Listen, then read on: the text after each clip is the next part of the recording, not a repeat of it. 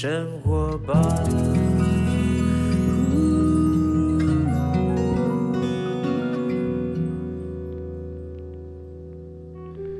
时间下午两点钟，欢迎来到幸福生活 bar，我是空中的 bartender 小马倪子君。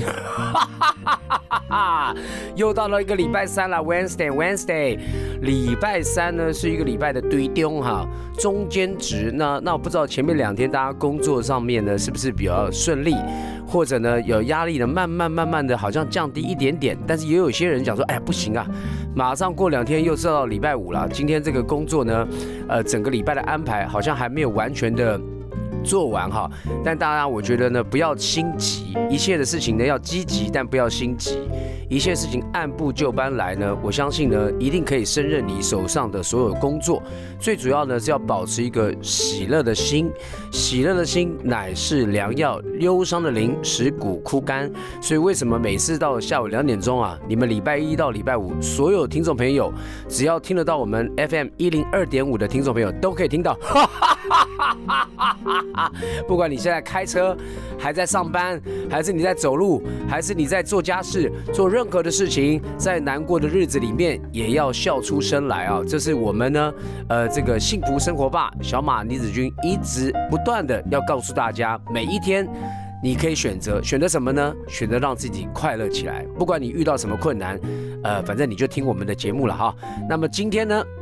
礼拜三干嘛呢？礼拜三我们是固定请到我们跑步学堂的总教头 Jason 要来为我们分享啊，从跑步里面呢看见运动对我们的重要，以及我们该如何跑步跑出一个幸福的人生。Ladies and gentlemen，让我们欢迎跑步学堂的 Jason。Hello，小马好，各位空中的听众朋友们，大家午安，大家好。哎，你这你现在真的是我的总教头，而且呢，我我我跟我我跟我的几个朋友啊，跑步的朋友呢，现在聊天，他们讲说，小马，你现在的功力好像很厉害。我说我是跑了一嘴的好马，因为我的资讯，我的所有正确资讯都从你而来啊。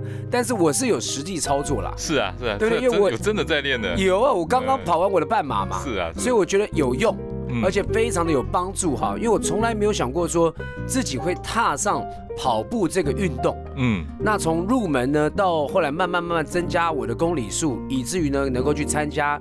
呃，全台湾呢所到处去办的一些半马，嗯。啊，不瞒你讲，四月份四月底我又有一个半马哦，啊，那么十月份我又又想报一个半马哈，甚至于十月份想要挑战全马哈，但是呢，大家觉得这一切呢不可能的事情呢，在我身上也慢慢的发生，嗯，其实好像所有东西都是累积的，对对，只有累积没有奇迹，对对，哎，你讲的真好，只有累积没有奇迹哈。我们就希望呢，我们自己慢慢累积那个跑步的一个正确的感觉。嗯，因为呢，不要小看这个跑步。从听众朋友如果有听我们节目的话，从一开始啊。大家都觉得说跑步，跑步不就是穿着球衣去跑吗？后来才发现，原来跑步里面呢是全身在做一个像是活塞运动一样啊。嗯，全身的连接是非常非常重要的，跟自我的对话，跟自己身体的每一个部位、每一个肌肉、每一个的骨骼当中呢去对话，哪里酸了，哪里痛了，我该如何改变我的跑步的一个 tempo 节奏？然后如何的施力，如何把核心的运用出来，这些呢都在我们节目当中呢，可以听 Jason 好好来道来。今天 Jason 要带我们怎么样跑一下？OK，我们上次才聊到，就是你要去参加你上个礼拜的这场赛事。对，三月六号。对，那你有问到我说，哎，我已经要接近比赛啦，所以我还要再练些什么？我想，这很多人都会这样子想，练习睡觉。很多人在赛前的时候，其实都会觉得，我到底是练够了还是练不够，在心理上总是会有非常多的忐忑。那练不够的人呢，其实也就不用担心了，就去面对吧。对对，因也因为我们也不希望大家临时抱佛脚哈。对，临时抱佛脚是一个最差的策略啊。很多人就会在。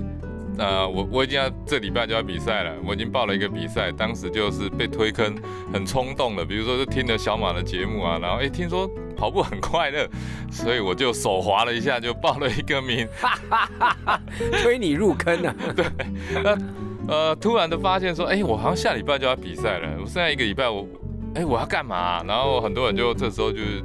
找教练啊，或者是找找呃找书啦，或是 Google 一下啦，应该做些什么。可是其实事实上啊，越到比赛前的那一周哦，你越是要放轻松。如果你是一个有规律训练的人，那你有固定在跑。那赛前的这一周呢，其实在我们的规划里面是属于叫做减量周哦，减量。对，这个时候其实是要把你的这一个训练呢，呃，逐步的减下来。那减量周的安排，有时候是一周，有的时候是两周，有时候会看你的整个就是你现在训练的压力到达哪里了。嗯，所以但原则上是要降下来。OK，要降下来。我跟你讲，连降下来啊，都是要跟自己对话，因为有时候降不下来。对，有时候人就是突然间一火脑，就没关系，我还可以啊，我再冲个冲冲个五公里好了。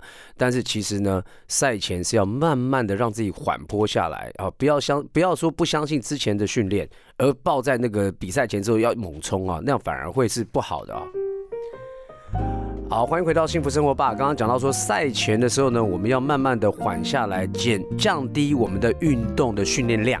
嗯，OK，要怎么降低？有没有一个基本的一个数据啊？例如说，我平常的时候，我练习的时候是跑十公里，嗯，那我赛前的时候要降到多少呢？OK，呃，应该这样讲，就是说，呃，你要降你的训练的话，它有几种节奏，一种是像滑梯型的，就一路的往下减，OK，那一种是阶梯型的，那就逐步逐步的递减啊，那这两种呃。适应的模式其实都不太一样哈，那就要看个人的心态。为什么叫心态呢？其实你在减量的过程当中啊，你最重要的是你的心理反应是什么？很多人会呃，如果我是用，比如说我用滑梯式的往下减，那有些人就会极不适应。如果他是经过有很高长时间的一段训练，而且他的我们讲叫做跑量很大。就是他本来就跑很多的，那你突然要再让他在赛前很快的去下滑，那他在生理上会有一些呃不适应的情况，他心里就会不舒服。那这个心理不舒服呢，其实他会反映到最终在比赛那一天，他一直会一直处在一个很担心的。那这种很担心的情况之下呢，他呃会形成一个情况，就是可能睡觉也睡不好。那反而肌肉没有放松，反而更紧绷。嗯，哎，他又一直担心啊，啊，我怕我练不够了，我可能会完成不了啊。尤其是，呃，当你有设定目标的时候，比如说你接下来这场比赛，呃，是你要破你个人最佳纪录，或者是你想要参加的是第一场超马，比如说是一百公里，你可能以前没有跑过一百公里，那准备了好久，那突然量大减了，那你就会觉得很痛苦。嗯，你会不适应，就常常讲说，有些人跑一跑，今天没有跑就很痛苦，就那种心理上的不适应的感觉。那呃，就要稍微调整一下，就是你还是要有一定的给予一定的量啊。所以有一些人会比较适合阶梯型的，像呃，小婉，你之前问我的时候。你在你在赛前的那一周，对啊，问我的，我我给你的建议就是阶梯式的，OK。那什么叫阶梯式呢？阶梯式就是说，你还是维持你原本可以跑的这一个呃速度，你的速度不要变，就是哦，比如说你原本你是要跑，你的目标是呃七分数，那你还是跑你的七分数，那你那一周本来你是要跑。原本是计划是跑十 K 的话，那一样跑七分数，但我们不要跑到十 K，我们就跑一半就好了，跑五 K，嗯，像这样，这个就是我把你的运动强度没有改变，就是七分数不改变，嗯，对，不改，那你的量变少了。嗯，所以你在这一段期间，你还是能够跑啊，你在心理上还会觉得比较舒坦。我觉得哦，用一个形容方法，就我平常吃的是重辣，嗯，但是重辣不变，但是那一碗面呢变一半，对，对不对？吃半碗面就好了啊，对，一样辣。对，有吃到，你就其实用吃这个是很好的比喻，这样感觉到我们上瘾了，上瘾了，开始慢慢跑，就说哦，有了，我有按照你的做法哦，就说哎，我控制。其实我觉得我上次在这个呃，Jason，你跟我讲完之后呢，我在赛前那一周呢，开始在阶梯式的降的时候啊，我有发现一个心态，我觉得我好像有突破了。以往呢，我真的很讨讨厌人家超我车，嗯，就是人家跑步呢，我们大家很多人一起去跑嘛，哎，有人超我车，我就觉得心里面就觉得哎。怎么好像落后了哈？嗯，但后来发觉说，我我不用去理会任何人，对我先把我自己的稳定速度弄好，因为有时候我们在马拉松的时候呢，就是常常会被别人影响，没错，对对，会觉得哎，人家很快，我们也要跟着快，就突然间的就失速了。对，对的，就是跑的稳定速度。哎，我确实发觉呢，呃，第一个有练习到，心里面也没有过多的觉得担忧，嗯，就是哎有练习到嘛，然后呢，慢慢慢慢的把自己的这个呃训练量呢把它降低，嗯，那所以呢，我在跑步的那个三月六号那一天去跑的时候，我就觉得哎，我有掌握到，其实我心里面有个底。就是我真的可以跑完，也不用太担心了哈，就一直维持那样的一个一个一个训练的数值，嗯嗯哦，我觉得是非常好。那你说，呃，真的要跑之前，除了降低我们的训练量之外呢，还有什么？我们待会请 Jason 呢一个一个来跟我们解答哈。如果你正在面对马上就要去参加一些赛事的人，好，注意了，千万不要错过今天的节目内容。所以，如果你是在训练当中马上要面对你的呃赛事的话，哈，除了刚刚讲到，Jason 有讲到说就是呃减量，对不对？对，你的重度不变，你的你的辣度不变，但是呢减减量。对，那除了这些之外，还要注意些什么？呃，决定你的配速。OK，嗯，呃，这一点哈，就是其实一开始早先我们有提到所谓的配速了，可能对大家对配速这件事情好像也不是很清楚，很多人，尤其是很多初跑者，嗯，到底什么叫做配速？那我怎么安排？那简单来讲，就是如果你今天的训练叫做一桶水，嗯，那我今天把这桶水练起来了，那接下来呢，我有一整排的树要浇水。那如果你很快的就把前面的水通通给用完了，后面的树就浇不到水了。我懂，就像我之前呢，我们在跑之前呢，Jason 就有告诉我说，哎，你不要先跑起来等呢。嗯，我是二十一，我们今天就我们今天就把它锁定在二十一半马的这样子来聊哈，我们这样数据大家就不会跳来跳去。如果说以这个二十一公里半马来讲话，他的意思讲说，小马你不要前面一开始先冲。嗯，你不要前面先先先冲，想说啊，等到过了过了这个可能可能十公里以后呢，你就慢慢慢慢再降速哈，跑过来等，其实这样不好，对不对？对，因为身体其实你很难，就是很你很难真正去掌握你那一桶水到底有多少，嗯，你大概会有个概率，哦，我的体能，我这桶水到底有多少，我概率我知道，好，那我概率知道之后呢，如果你一开始太乐观了，太乐观了。你在前面呢，或者是说你害怕跑不完，这有两种情况哦。一种是太乐观，一种是害怕。那太乐观的时候呢，就会一开始你也不知道我我该跑什么速度啊，我就傻傻的就跟着别人跑。我觉得我现在状况很好啊，对啊，应该没有什么问题啊。前面都高手，都是四分数、五分数。对，我就跟着别人跑，就一路跑。其实你你今天是跑二十一啊，可是你隔壁不好意思，那个是跑十 K 的。哦，对对对，他可能比较跑比较快，他一定跑比较快啊。那因为他十 K 嘛，他很快要结束了，那你还有一半的多的时的距离你还要跑呢。所以如果你跟错人也是不对的。所以你要很清楚说，我我现在我自己应该跑什么速度。你在平常时的训练，我们透过几项的测验，大概抓一下你应该跑什么速度，或者是。我初步开始跑马拉松的时候，我就不急不徐的，我只要轻轻松松的完成，所以我也不乐观，我也不悲观，我就稳稳的。哎，先第一次我先尝试的，我用七分数好了。那我觉得七分数应该，我觉得很轻松啊。嗯，那你真的试试看，我第一次的半马，我的七分数这样跑下去，就是我七分钟跑一公里，那这样是不是真的很轻松？哦，你掌握了第一次之后，你你有成功的第一次，你心里就有底了。哦，原来七分钟七分数这样子的一个状态，跑完一个半马是这种感觉。好，那我知道了。下一个阶段，你又再把你的课表，哎，再把它 repeat 一次啊，或者是增加一些量，呃，量让强度增加一点，那你大概就会知道说，我大概下一次我能够把我的速度提升到什么样的阶层。当你有一次又一次的经验的累积之后，你才有办法去突破。所以，呃，怎么样去分配，这个就是配速的心态。但这个过程里面，那个心理很重要。我们常讲，练马拉松在练心呢。就是你不要被旁边的这些人影响，对，也不要被自己的心魔影响。对对对对对对对，我觉得呢，用用比较口语化让大家知道，我们如果说去买一台新车，嗯，你你要驾这台车子，你要先了解它的性能。那当你你你超过它一遍之后呢，你发觉哦，这个它大概转速到什么时候，它引擎会过热，嗯，然后它会有什么样的反应？哦，它的刹车皮啊，它的轮胎的的感觉啊，你会有一种感觉嘛？好像人家那个真正在比赛车的人，他们要先去暖胎，对，开车开就有车感。对他，他要先暖胎，暖好几圈之后呢，他开始有这个车感之后才加速哈。嗯。然后极速是什么？中间要如何呃如何的来保持一个一个完整赛事之后的配速？嗯。那其实我们身体就是一台车，那驾驶员就是你自己。嗯。你只有跟你自己对话，不要去跟别人对话，因为别人不是你啊。嗯。那像我的心态呢，我就第一次，人家问我讲啊，你要跑半马啊，你打算跑几分数？我说我跑完就好了。嗯。你先不要管我跑几分数，我又没有要跟你竞赛。对。这是我的设定，所以我就尽量放轻松。那有些人他不是，他是标杆型，他说我一定要跑到前几名。哇，那就很惊了哈。嗯。对对，我觉得慢慢累积，因为这个你看我现在三月多跑完了，我四月份马上就要有了。嗯。那三月多，三月六号那一场的经验呢，以至于我四月份的时候，我搞不好有一些别的策略要出来。是，没错，对不对？就像刚刚讲的，呃，累积只有累积，没有奇迹。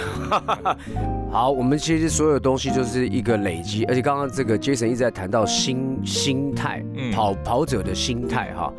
那我觉得在赛前的训练的心态，我们再多聊一点，我们要如何让每一个。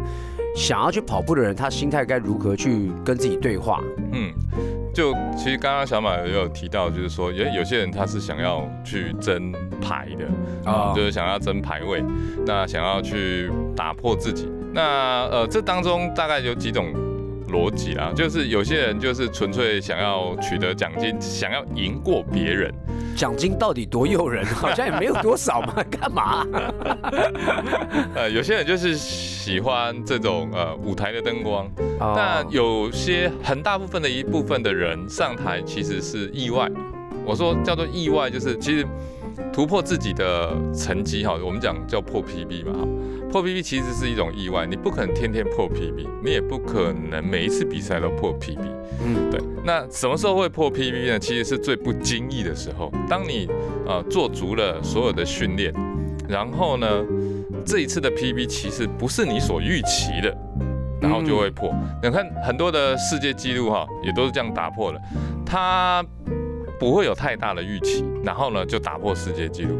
嗯，那为什么会这样？就是他在他的心理上是处在一个非常放松的。那他在呃所有的训练里面，他都觉得我是呃按部就班，依照我们的计划在推行在走。那最后呢，呃成绩呢，呃就交给上帝。为什么叫做交给上帝？就是你真的没有办法在那一一分一秒一刻里面，你去决定些什么，因为可能过程当中，你可能突然就肚子不舒服，你可能呃跟别人碰撞到，那甚至呃我们有看过在比赛过程当中被绊倒了，结果他爬起来之后，然后他冲的比之前更快，哎哎，反而那天就破了自己的 PB。是的，对，所以所以我们还有看到很多像呃。二十四小时超马，二十四小时超马，天气非常差，下雨又冷，大家觉得啊，雨下那么大，然后又冷，大概就是成绩很很糟糕吧？哎，不好意思，那个时候都是破世界纪录的。哎，所以人的心态啊，其实在运动里面呢，扮演非常大的一个因素。所以赛前在减量的过程当中啊，也是回头就是在审视自己过去的这段的训练，同时也在沉淀自己的心情，让自己放松。那这个过程当中，其实是在诱发你一个新的一个巅峰。那那个心态的巅峰啊，就会在你这一段沉静下来的时候呢，啊，被启动。所以在这里呢，我们一方面又要呃维护你的这一个体能。那二方面呢，又让你的心态能够康荡下来，嗯啊，所以那个减量的过程当中，其实它是呃很艺术的哈，就是小马你可能这次的训练周期比较短嘛，那你的目标也比较单纯，但有一天你会慢慢慢慢的会把自己推到一个目标，为什么？因为其实每一个人的身体素质啊，能够被训练的时候，它是呃相当有限的，就是呃我讲说。你的最大的摄氧能力，每一个人最大摄氧能力是天生，它都有一个顶，嗯啊，那你只能练到那个顶，你几乎就上不太去了。你你没有在练的时候呢，在上的时候很快，除非你去改装，就像车子已经提速了，你还要去改它什么东西？哎，还真的有点可以改装的东西。但是这个我们下一个呃题目的时候，我们可以来讲一下。对，人其实是还稍微还真的有点可以改装，可以透过吃来改装。嗯，对。可是，在这一段里面呢，心态其实是最重要的，心里面的层次呢，在这里被提升之后。他就能够做出更加更好的一个表现。对，我觉得呢，我们都围绕在心态，但心态这个东西很难捉摸，嗯，因为每个人心态不一样哈。但我们尽量就讲说，其实跑者呢，因为长时间的东西的运动，又是这么单一单一的运动啊，你一定会第一个放空，第二个跟去想东想西，然后跟自己对话，那个就是你要维持自己心态的最好的一个一个状态哈。Jason 一直在讲说，你要掌握自己的心态，要跟自己去想。我觉得跑步已经不是就是一个运动，它是用脑袋去想这件事情的。嗯，像我啊，我的心态啊，就是你知道吗？我我我就是一个，我觉得，因为我自己知道我是会给自己压力很大的人。嗯，所以我太了解自己了，所以我第一次根本就没有在想说什么要跑多少成绩。反正就第一次嘛，人生第一次嘛，你先跑完再讲嘛。跑完它就是一个累积啊，好像一个履历一样，你就先跑完了嘛，拿到那个一样会有那个奖牌嘛，嗯，对不对？那拿到之后呢，拍拍照，觉得哎，我完成了一件事情。但是刚刚 Jason 有讲着，我四月份我会不会调整我的心态？也许会哦，嗯，我就会讲说，哎，上次的成绩我没有这么的要求自己，但这次的四月份的时候呢？我的心里面会觉得说，那要再突破一点点的成绩哈，可不可以再尽力一下？对，哎，你看又回到心态了，对对，又回回回来去想心里面那个状态哈。每一次你自己设定不太一样，所以呢，我觉得刚刚杰森讲说，心态是呃有呃取决于你跑步能不能够跑得好，然后呢跑得久。有些人心态不太好，你跑一次就吓到了，嗯，你就没没有后面了，对，对不对？对，而且。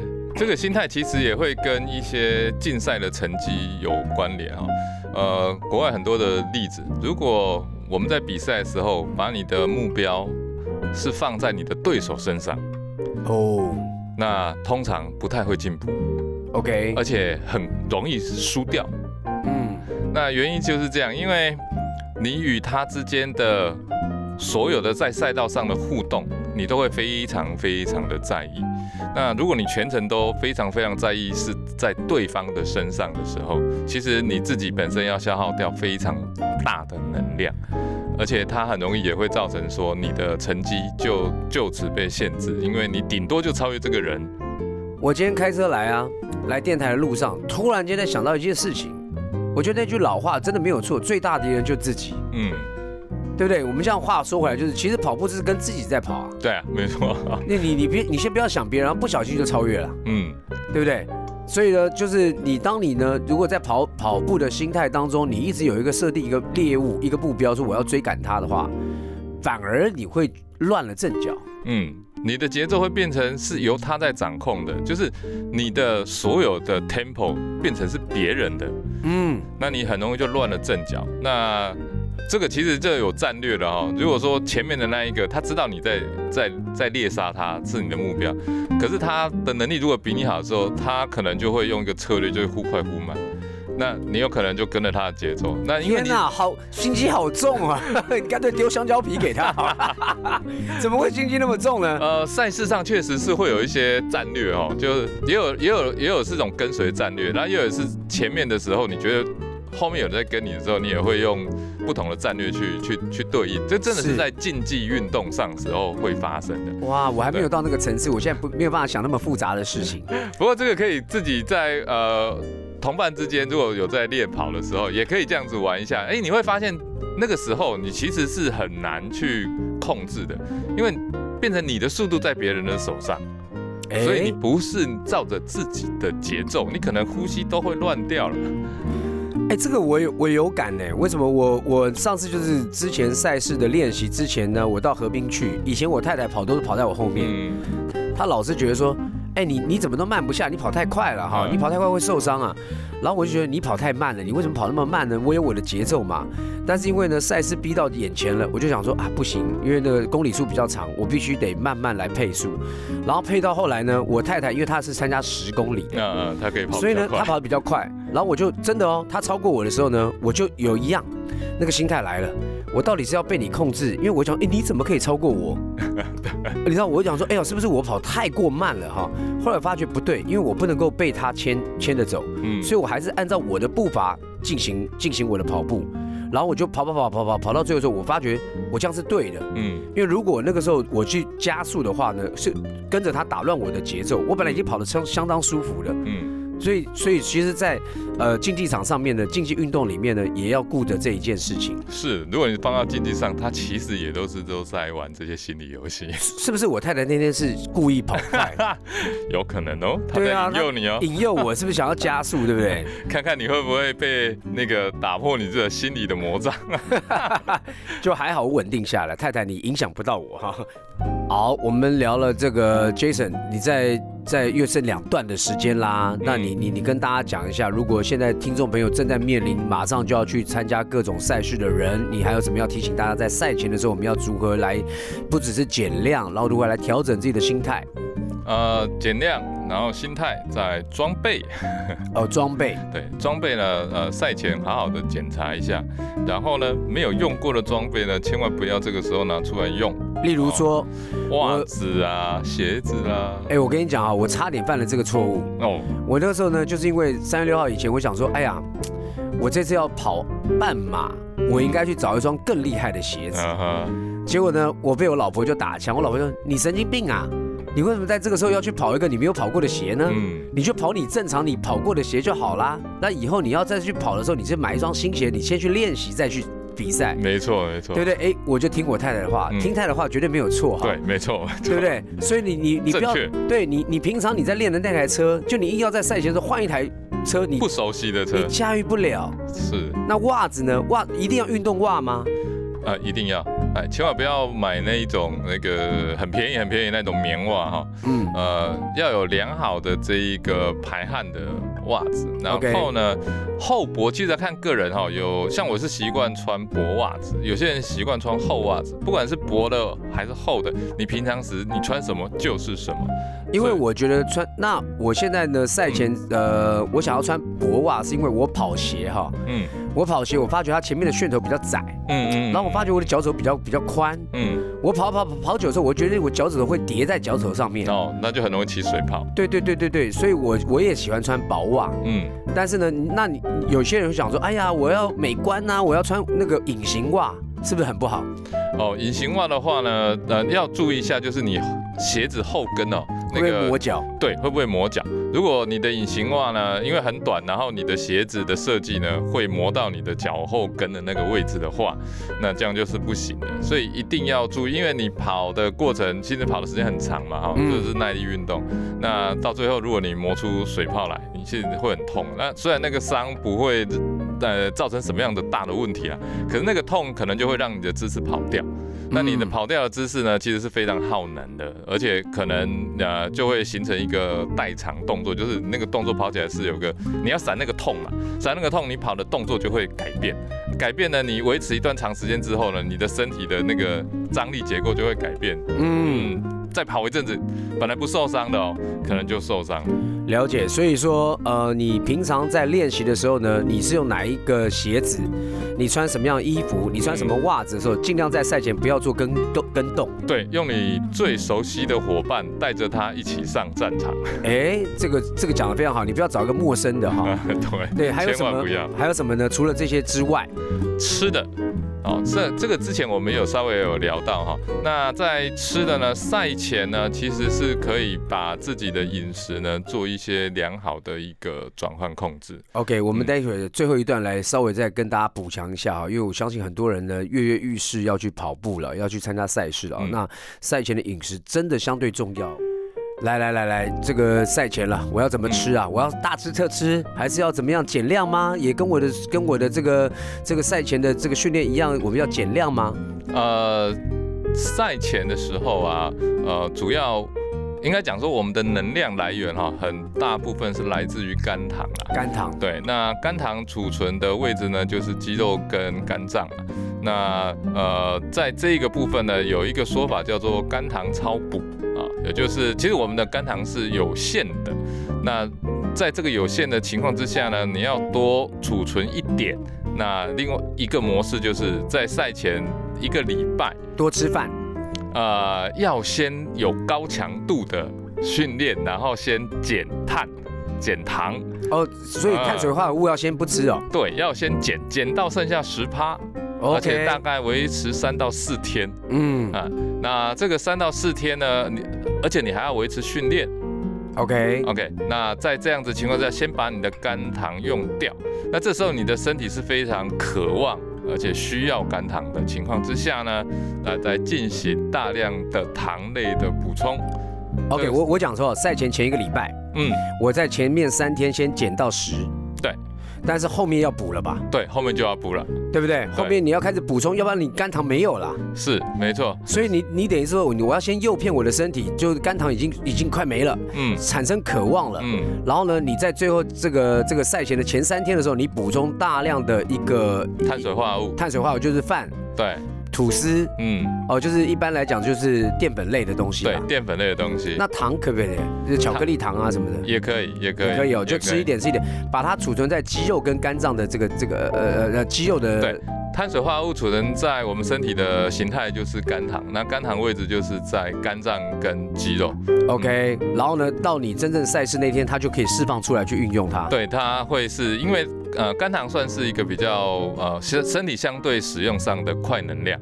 OK，那我们在做耐力运动的时候呢，呃，当强度达到一定的强度，它从脂肪跟肝糖两个部分呢都会开始取用。当然，我们训练强度很低很低的时候，当然会以脂肪为优先比较多一点，肝糖会少一点。那当运动强度达到呃有氧比较呃中阶一点的时候呢，呃，你就会以肝糖啊、呃为主。那肝糖它是存量是有限，但是像电池一样，就是你的电池规格是什么，你大概就存多少电。那呃蛋白质呢？蛋白质的部分呢，呃，会比较慢，它不会一开始就使用。所以那那在赛赛前前三天要不要把蛋白质补充，还是尽量不用？也是要补充，也是要补充啊。但是在这个时候，蛋白质所扮演的角色其实就不高了。OK，、呃，你要呃修复肌肉，你要有足够的这一个碳水化合物啊，嗯然后蛋白质啊，在训练后嘛，我们在训练后就是要蛋白质跟这一个、呃碳水化合物碳水化合物，然后它会去合成，还有水，然后合成肌肉嘛。对，对，但是在赛前的这一周呢，合成肌肉不是我们的目的的，嗯，所以在肝糖超补的这一个概念下呢，其实我们要的是在在这个时候把我们原本呃肌肉量就这么大了，那我要加进来的肝糖，我可以多扩增一点点。其实它扩增的呃不多了，哦，坦白说，但是对于这么一点点呢，对于某些人。比如说，呃，我是竞技型选手，那这么一点点呢，就可能就让我突破我的成绩。了解。那在赛比赛当中要补什么呢？比赛的时候呢，呃，因为我们现在正在运动嘛，嗯在正在运动的时候呢，你要补充的是比较快能量啊。刚刚讲说比较快能量的，一定就是属于葡萄糖类、肝糖这样子的东西嘛所。以吃吃一点糖果，OK 糖。的东西是好的。OK，好啦，这个祝福大家呢，今天的这个节目内容呢，对你们想要投入入坑、嗯，入这个慢跑坑的人呢，有一点帮助啊。然后大家呢，千万要记得，如果你是初次的。刚开始的尝试要慢跑的时候，千万要记得，最大敌人是自己，先战胜自己的心魔，先求一个平稳，先求一个跑出一个兴趣，哈，不要太急躁。然后呢，透过呢我们跑步学堂 Jason 跟大家的建议呢，开始这个要比赛之前减量，然后呢饮食的一个调配，希望大家都跑跑完赛事哈，让跑得很舒服。OK，最后要送给大家这种歌曲呢，是我的歌，哈哈，与我同行，送给大家，希望大家呢能够够跑出幸福的人生呢。我们再次谢谢 Jason，谢谢大家，谢谢小马，好，我们明天见喽，拜拜。拜拜。